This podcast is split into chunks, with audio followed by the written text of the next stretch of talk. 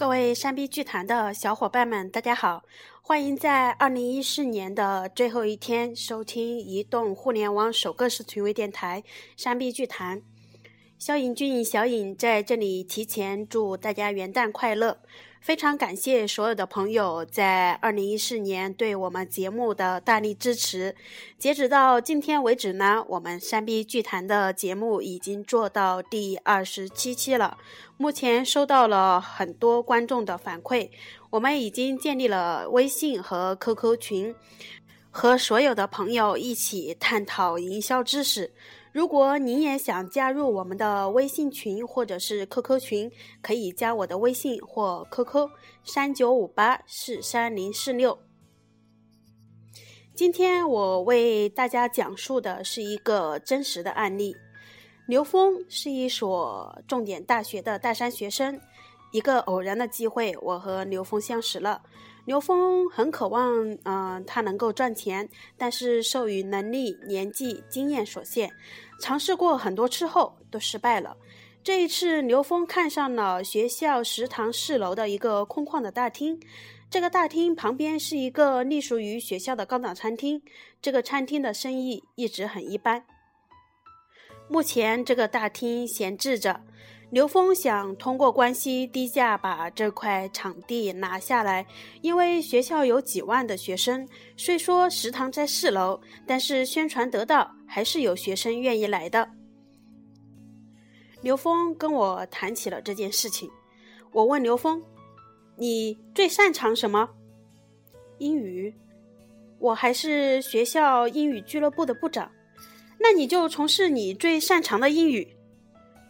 我该怎么做？难道搞英语培训？凭我的力量与能力，搞起英语培训有很大的难度。你要通过杠杆建立的方式去把这个困难克服了。您的意思是我去把场地先谈下来，再去找人投资，借别人的钱找老师，再招生培训？不是。借钱或者是找人投资是一种很低级的建立方式。那我应该怎么做呢？你按照我告诉你的方法去做。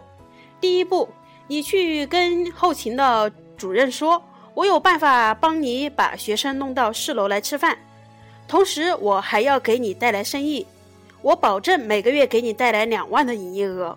我的条件是免费使用你那块闲置的场地。第二步，这个场地用来干什么呢？不是用来做任何商业行为，只是用来带领学校里面的学生晨读英语。这样一个共同晨读英语的培训项目就诞生了，同时也把自己跟外面的外语培训机构区别开来。第三步，你去找一个著名的培训机构合作，比如新东方，你跟他们说，我想帮你们招生。至少一个学期帮你们招一百个学生，我的条件是由你们提供培训资料的视频和老师。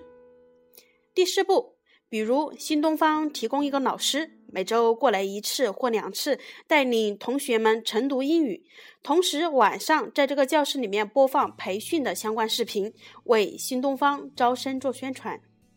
第五步，你再去找你们英语俱乐部的会长，告诉会长说。我给我们协会找了一个定点读英语以及开会做活动的地方，同时给会长您提供了一个单独的办公室。第六步，我的希望是能够动用协会里的力量帮我招晨读学生，协会里的人可以免费参加，只需要缴纳三元的早餐费。第七步，准备工作做得差不多了，开始向学生宣传。新东方老师带领您晨读，带领您走出哑巴英语。于是，一个多方接力、多方获利的经典案例就产生了。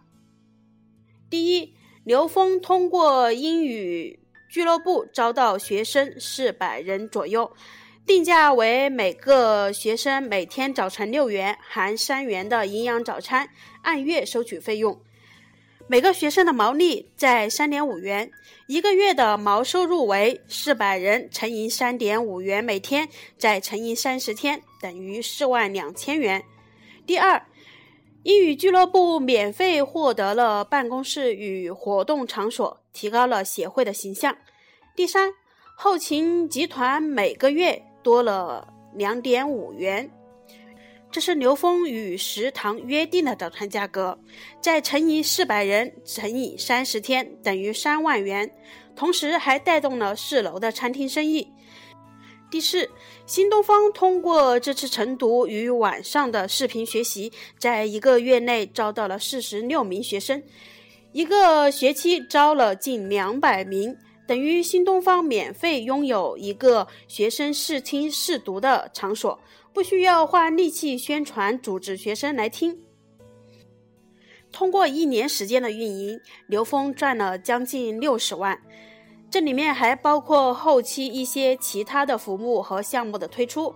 限于刘峰的要求，我这里就不拿出来分享了。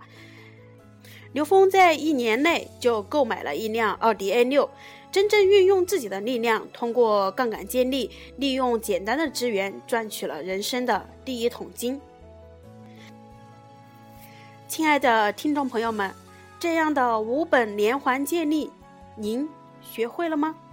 明天将由山 B 剧团的主播肖和俊米芒为大家带来如何运用逆向思维，把库存的产品卖出去。这里是山 B 剧团。感谢大家的收听，我们下期再见。